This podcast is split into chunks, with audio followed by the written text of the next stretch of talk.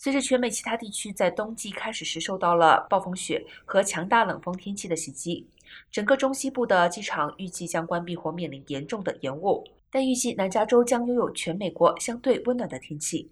圣诞节周末，某些地区气温将超过八十华氏度。